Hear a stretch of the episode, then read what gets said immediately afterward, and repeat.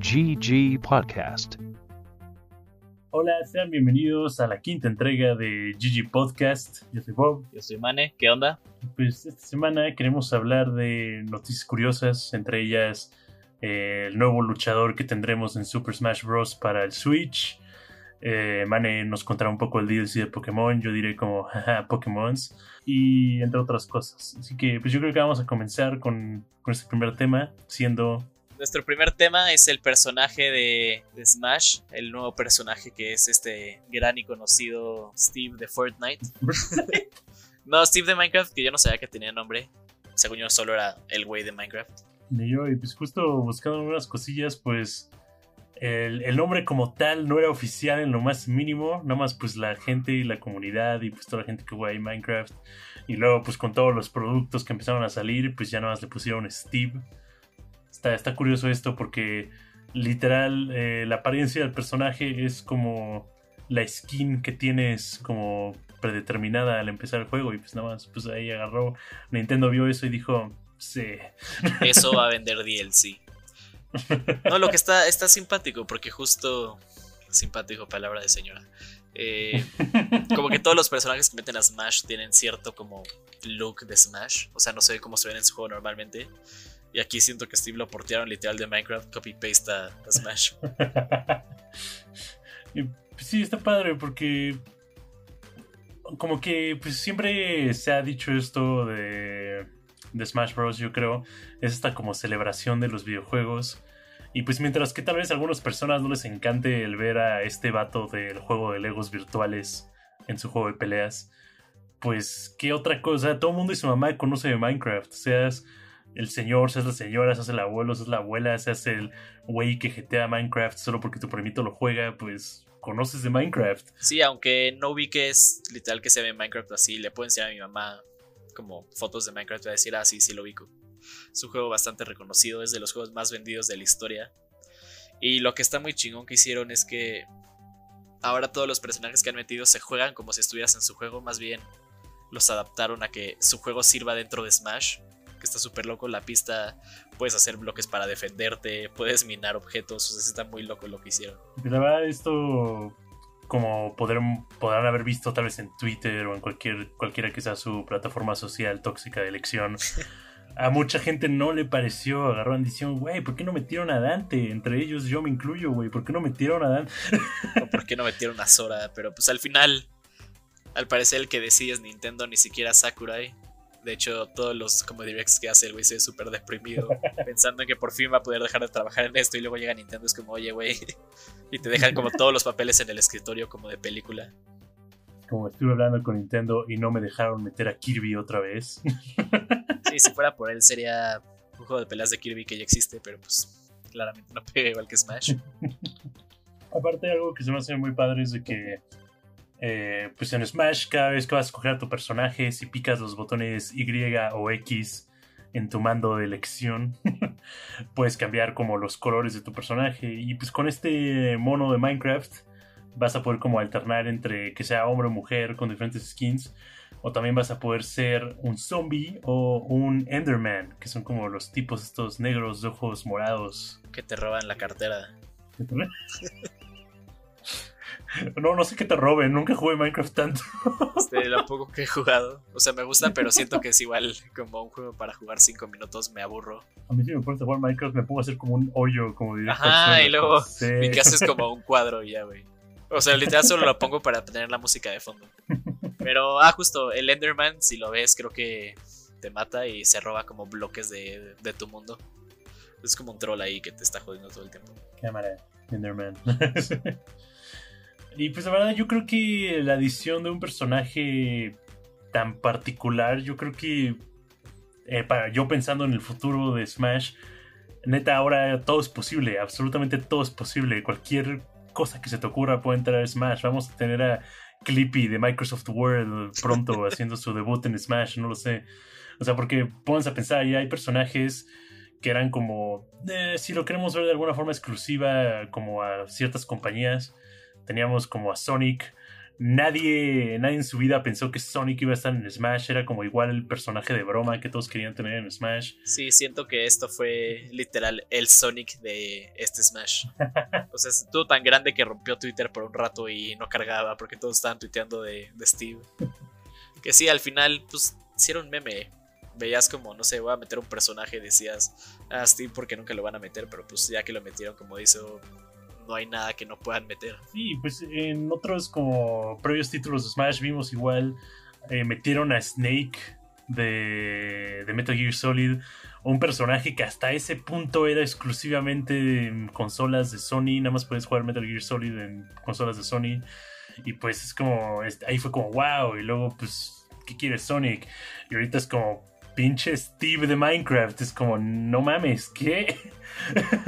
Sí, que también siento que muestra mucho lo que está como intentando Microsoft de ser como todo buena onda y prestar como parte de sus licencias. Ya tenemos a Banjo que era de Rare, pero pues ahora es parte de, Microsoft. Ya tenemos a Steve, tenemos juegos de Microsoft como Ori en el Switch. Entonces siento que luego podremos llegar a tener hasta Master Chief y neta tendría más sentido que muchos otros no personajes. puedo esperar a, poder jugar como un coche de fuerza y aplastar a Kirby, güey. Cochecitos, cochea into battle. Cochea into battle. Pero pues está muy interesante. A quien le guste, pues Minecraft, felicidades. Ahora van a poder jugar como el güey de Minecraft. Y pues a quienes no, pues ya se la pelaron. Sí, no puedo esperar a que llegue como todos los fans de Fortnite de dónde está el personaje de Fortnite número skin, lo que sea. Bueno, ahora vamos a pasar a el DLC de Pokémon. Que Mane es un aficionado a Pokémon, le gusta mucho Pokémon. Si Pokémon y Star Wars pudieran tener un bebé, este Mane se robaría esa cosa. Entonces, sigamos con el DLC de Pokémon. Si no se han dado cuenta en los como otros cuatro podcasts que hablo de Pokémon todo el tiempo, pero ya anunciaron ahora sí lo que venía en el nuevo DLC.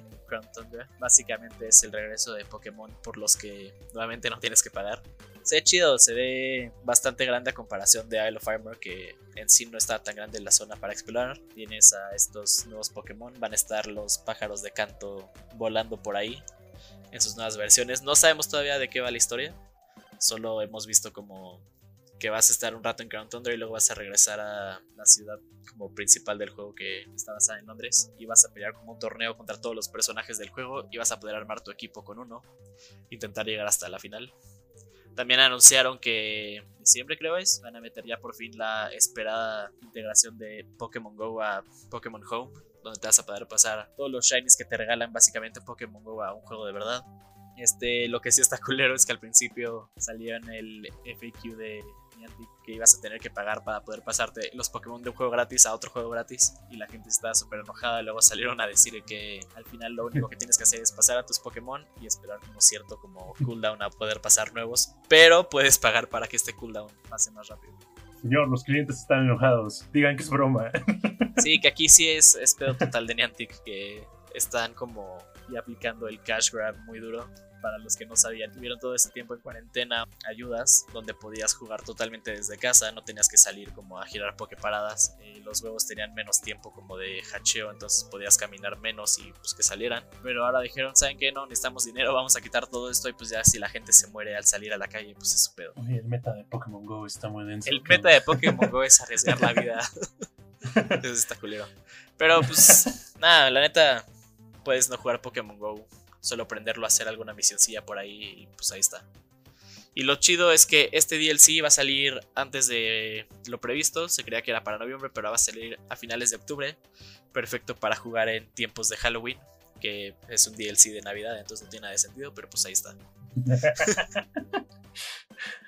pues la verdad yo, siendo el conocedor de Pokémon que soy, que pues no lo soy realmente, me alegra el como makeover emo que le hicieron a Articuno, Zapdos y Moltres.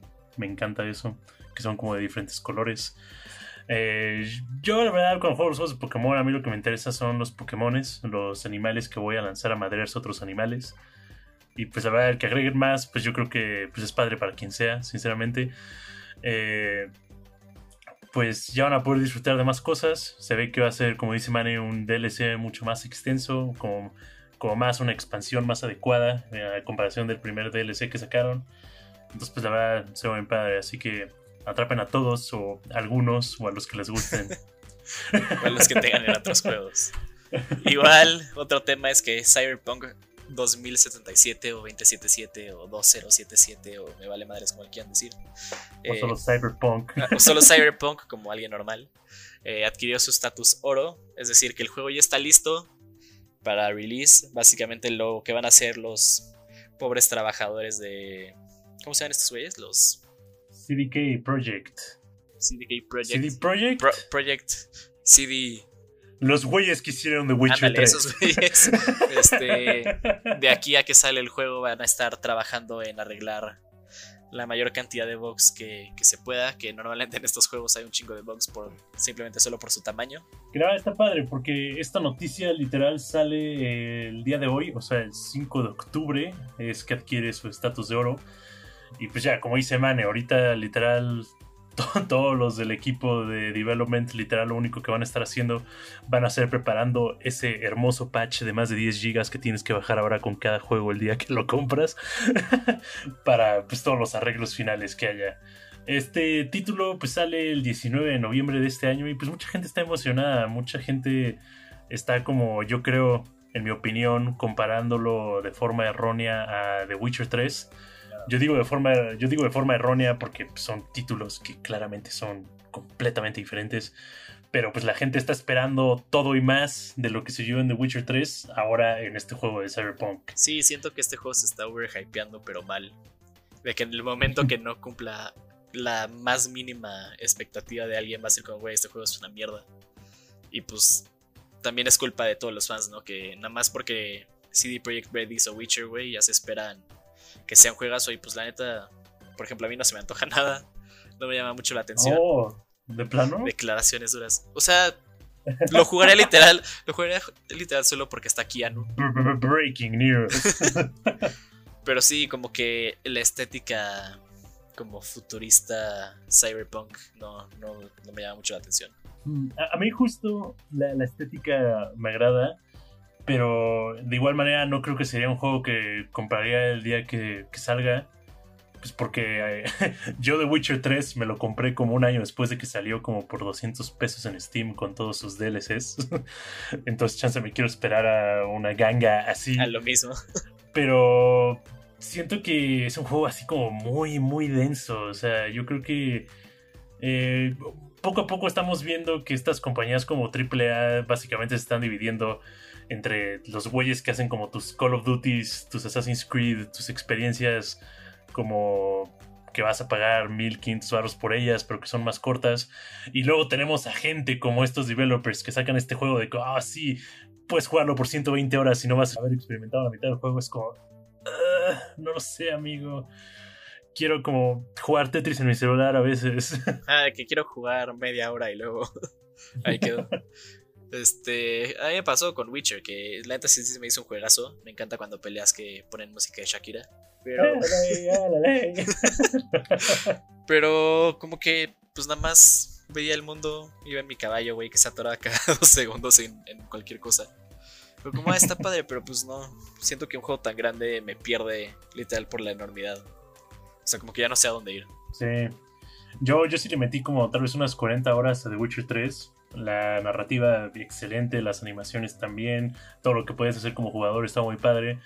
Pero después de estar esas 40 horas haciendo side quests y darme cuenta que había hecho nada más como tres cosas de la historia principal, fue como, ah, bueno, otra vez regresar esto otro día y que sí planeo, pero pues algún día. Yo me acuerdo que me quedé en la parte donde conoces como a un elfo trans, güey. Estuvo bastante chido. Que creo que es como los primeros cinco minutos del juego. Mane dijo trans rights. Exacto, eso sí existe. Hablando de rights, eh, hubo mucha polémica porque Cyberpunk llevó a los trabajadores al, al extremo. Estuvieron trabajando hasta sábados. Cuando desde que empezó como el development dijo el director, obviamente no vamos a explotar a nuestra gente, todo va a estar bien. Y uno de mis reporteros favoritos de videojuegos que a Bob le caga, Jason Schreier, que trabaja para Kotaku, ahorita trabaja para un periódico. The, Guardian, ¿no? No, no, la sección de videojuegos de The Guardian. X es este. Este tipo. Jason Schreier comentó que todo el tiempo le están mandando mails de que la gente estaba súper explotada, la gente perdía como su matrimonio ahí para acabar un juego. Pues la neta no está chido, siento que pues, al final vale más tu vida que sacar un juego a tiempo, pero pues ahora sí que el dinero manda y los tengan que sacar. Sí. Cuando estén jugando Ajá. Cyberpunk Acuérdense. 2077 en el 19 de noviembre de este año, acuérdense que tal vez, no sé, un güey genérico gringo que se llame Phil perdió a su esposa por eso. A Phil lo sacaron de su casa por estar trabajando en videojuegos. Por Phil. Que digo, al final siento que tiene que haber alguna forma para que esto no pase, pero neta, cada historia de un juego AAA de este tamaño siempre sale con, ah, sí, hubo muchísimo crunch y... Sí, y el maldito director de arte era un pervertido y es como, güey, Sí, maldita sea. no sé, no sé qué pedo con la industria que literal se presta muchísimo a esto. No sé qué hay ahí que, que hace que la gente se vuelva basura, pero pues Está triste, la verdad. hacia ahí va el mundo cyberpunk. Y aparte algo curioso es de que pues, este juego va a estar saliendo tanto para sus PlayStation 4, sus Xbox Ones y para las consolas de nueva generación, lo cual pues, nos lleva a nuestro siguiente tema. Eh, vamos a estar en este paso incómodo, es como estar viendo a un bebé que quiere como caminar, pero el idiota todavía no puede porque es un bebé de generaciones. Y pues yo le quiero preguntar a Mane, ¿considerarías que es una buena idea comprar una consola de nueva generación como en su primera ola, en el primer mes en el que salga? Mira, solo por precoz te diría que sí, que es la mejor decisión que vas a tomar en tu vida, pero siendo realistas, obviamente no. Primero, salen que, o sea, el otro día estaba viendo y hay cinco exclusivas de PlayStation 5 con las que va a salir la consola: Spider-Man, eh, las aventuras de Sackboy y Lava Girl, el Forza de Sony, güey, no me acuerdo cómo se llama, Gran Turismo, Gran Turismo. y con otros dos juegos que, pues, ah, bueno, Demon Souls, claro, y otro, pero pues la neta. ¿Para qué te la Vas a compras? poder jugar The Last of Us Remastered como por tercera vez. The Last of Us Re- Remastered, porque ya sería la tercera consola en la que sale. Este. siento que siempre es mejor esperarse. O sea, ya si te la vas a comprar cuando salgas, mínimo espérate como, no sé, dos semanas o el segundo batch, porque siempre pasa que una consola o cualquier producto tecnológico que sale literal en esa fecha viene con algún defecto. Es como, sí, si fuiste una de las 10.000 personas que compraron su PlayStation 5 en estas fechas, es probable que explote. Y siempre pasa, pasa con los celulares, explotan, o sea, con, con unos Note. Pero sí, aunque sea el problema más estúpido, ahórratelo, sea un poco paciente. No van a salir tantos juegos como para que digas es que si no los juego ahorita ya, ya van a pasar de moda. Espérate de que a diciembre o a... Pues sí, diciembre, porque literal sale como a finales de noviembre. Ya para Navidad yo creo que te puede tocar un PlayStation más estable. Van a haber updates claramente desde el día 1 para que todo se estabilice, entonces yo sí me esperaría. O tal vez los, los primeros Xbox Series X que salgan van a tener su versión del famoso Círculo de la Muerte, el anillo de la muerte, ¿cuál era? No me acuerdo. El, el anillo rojo de la muerte. Que tenías que... Eh, Lo arreglabas poniéndole como un trapo húmedo a tu Xbox. Es como... Entonces, pues sí, yo igual soy de la idea que es mejor esperarse. eh, chance no tal vez por cuestiones de juegos. Igual yo, si pudiera en el momento en el que salga y si la gente loca de Amazon no se hubiera acabado su PlayStation 5, pues tal vez yo ya también tendría ahí mi preventa. Pero ya que no puedo tener las cosas que quiero, entonces pues, Thanks, Obama. gracias Obama, yo creo que pues la mejor cosa es, pues sí, esperarse a la segunda ola, va a estar más estable. Tal vez hasta va a tener como, no sé, mejor rendimiento en algunas cosas, como siempre pasa. Y pues sí, pues. Si, si tienen el dinero y se pueden esperar, espérense. Si tienen el dinero y no se pueden esperar, pues dense. También No sé cómo espérense, no sean tontos. Ahora pasamos pues a nuestros lanzamientos. ¿Qué lanzamiento quieres hablar esta semana, Mané? Sale esta semana, el 9 de octubre, el poderosísimo FIFA 21. Totalmente Wow. nuevo y revolucionario. Nadie nunca ha jugado un juego del estilo. Básicamente es igual a todos los otros FIFAs que han salido en la historia. Literal. Mira, mi hermano te podría decir que no, porque le ha comprado todos. Yo jugué FIFA 20 para Switch. El último que había jugado era el FIFA 16, creo. Y neta, estaba jugando el mismo juego. y el último juego de deportes que jugué creo que fue como Mario Strikers. O sea, sí, sí me gusta, me gusta mucho el fútbol. De repente, cuando juega la selección, cuando Chivas no apesta, pero No quisiste decir fútbol, soccer, amigo. No, fútbol, fútbol, soccer, solo dicen los gringos. Pero sí, el problema de estos juegos es que el problema de ser anuales no innovan mucho. Te hacen creer que neta cambia muchísimo el juego y al final puedes jugar FIFA de un año o dos años atrás y vas a tener la misma experiencia. La portada del juego que, que la diseñó el becario. Sí, que parece que la hicieron como en Como, Paint, como en recortes de revista que está asquerosa. Sale este. Este güey, ¿cómo se llama? No sabes, yo no sé. El güey, el del mundial francés. El, el que juega el fútbol con los pies. Neta, no sé. Mbappé, güey, ahí está. Ok. Sale en la Claramente. portada como con recortes. La neta, yo creo que el juego, aparte como va a ser cross-gen, va, va a tener, según yo, ciertos problemas. Espero que no. Pero pues chido. O sea, si son de los que compran FIFA y lo juegan, disfrútenlo. Yo creo que a esta altura como que no es de que les guste, ¿no? Es como, ah, quiero tener todos los numeritos en mi repisa. no quiero tener ataques de OCD. Sí, ya, ya lo tienes nada más por mame, más que porque es un juego totalmente diferente y lo necesitas. Igual tenemos Fall Guys 2, sale el 8 de octubre. Para los que todavía se acuerdan de este juego, que a mí se me hace un juegazo, pero siento que murió muy rápido porque Among Us se lo comió. Este, vienen nuevas pistas, nuevos minigames, nuevos outfits. Neta se ve bastante divertido, pero estos juegos siento que necesitan tanto Fall Guys como Among Us, un creador de contenidos como hecho por la comunidad, para que todo el tiempo se le esté dando vida a estos juegos, porque si no, de lo que salió este update a cuando salió el juego en agosto, perdió muchísima de su relevancia.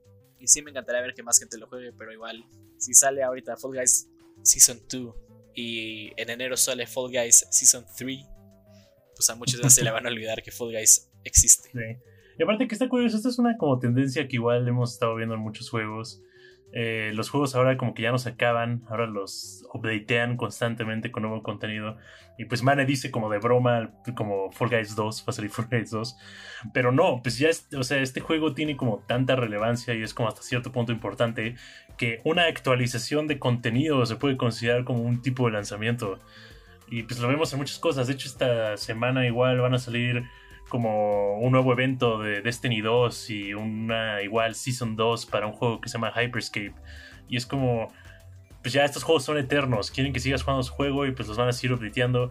Y pues ahora al grado de que pues es como un tipo de celebración estilo lanzamiento. Sí, al final ya todos los juegos, mínimo los multiplayer que, que le tiran a hacer como el juego que todos terminan en Twitch, estos juegos grandes. Eh, estilo pasa con Warzone, que literal tienes tu juego y va saliendo cada mes, cada dos meses una temporada nueva. Entonces, en vez de venderte como otra experiencia, es el mismo juego, pero con updates y updates y updates y updates hasta el fin de los tiempos. Igual yo de lanzamientos de que quiero hablar esta semana, nada más hay uno y es Baldur's Gate 3. Para todos ustedes que pensaron que Dragon Age 1 y digo 2 y 3 fueron una basura, pues vamos a tener ahora Baldur's Gate 3. Y digo esto porque es este RPG masivo como medieval de fantasía, el cual trae todas las cosas que queríamos y amábamos de Dragon Age y Mass Effect, como es el pues, elegir conversaciones, elegir tus bandos, a tus aliados y todas estas cosas. Pero este es uno de estos juegos que neta es para más bien yo creo los aficionados de calabozos y dragones o Dungeons and Dragons. Porque el sistema de combate está basado alrededor de, de que tiras como un dado y dependiendo de lo que te salga, pues haces tal daño o no lo haces o de plano le pegaste al suelo. Se ve interesante. Son como muy de culto, ¿no? Sí, es justo como un juego muy oculto. Y, y pues tal vez algunos de ustedes han escuchado hablar de como Baldur's Gate 1 o 2. Son estos juegos que de hecho se juegan completamente diferentes, eran prácticamente como 2D más o menos. Y pues ahora ya viene con gráficas de pues, la generación de ahorita. Y pues lo van a poder jugar el, el 6 de octubre en PC y Stadia. Que justo yo estaba diciendo la semana pasada que justo está, el Stadia se prestaría para un tipo de juego así de rol, como de turnos más lento. Y pues, pues me escucharon los, los chicos ahí de Google, están escuchando el GG Podcast, man, ¿y qué crees? Neta, los güeyes de Google se están mamando con Stadia. No sé por qué, como que ya no tiran el proyecto a la basura y dicen, vamos a empezar otra cosa. Eh, pero justo de Baldur's, Baldur's Gate, tengo un amigo que está muy hypeado por el juego. Siempre lo molesto de que es como super weeb, solo para no decirle otra palabra porque no se me ocurre. Que no tiene nada que ver. Pero le digo que es como un juego súper de nicho y es como el güey que jugaba Dungeons and Dragons en el recreo y se quedaba ahí y jugaba Baldur's Gate. obviamente no es para todos. yo, yo sí me animaría a probarlo. Siento que es un juego más como mi estilo más lentón. Pero pues ya veremos los reviews, a ver qué tal. El sábado fui a un como desayuno, fiesta para los sobrinos de mi novia. Y un primo suyo nos dijo que estaba escuchando el podcast, le pareció como interesante la parte de que Microsoft había comprado Bethesda con todo este dineral. Y justo él estaba trabajando para ver si un banco te dijera yo me quiero meter al mundo de los videojuegos, este, compra mi tarjeta o bueno, ten mi tarjeta, saca mi tarjeta. Y cada vez que necesites sacar un skin rápido estás jugando un juego estilo gacha y necesites monedas o dinero, que el banco te mande una notificación para que saques un crédito y vayas comprando estas cosas que claramente no necesitas que me vea al punto a que se han vuelto muy depredadores de esta clase de videojuegos, tanto como con loot boxes o juegos gacha, eh, skins de Fortnite, eh, skins de LOL, por ejemplo que te deja mucho pensar como hacia dónde va la industria. Eh, los que vieron Ready Player One, cuando el güey este malo pone en el VR puros anuncios que decía puedes poner como 30 anuncios antes de que se te desmaye alguien. Siento que no está tan lejos de la realidad. Los juegos están volviendo algo muy monetizable donde como es una industria tan grande mucha gente se quiere meter y quiere ver por dónde y pues se puede prestar algo no tan bonito la verdad. La verdad suena medio terrorífico eso. es como vas a estar jugando, oh, ¿quieres sacar tu crédito de Santander para sacar tus skins favoritos? No, por favor. o sea, sí, pero no. Va. Y eso fue todo por esta semana. Muchas gracias por escucharnos. Esperemos les haya gustado a ustedes tanto como a nosotros grabarlo. Eh, compártanos con sus amigos. Creo que ya deberíamos de tener algo para chance que nos escriban o comenten en el podcast. La siguiente semana tendremos el anuncio emocionante de nuestra cuenta de Twitter. y bueno, eso es todo por ahora. Muchas gracias. Yo soy Mane. Yo soy Bob. Nos vemos a la próxima. Bye. GG Podcast.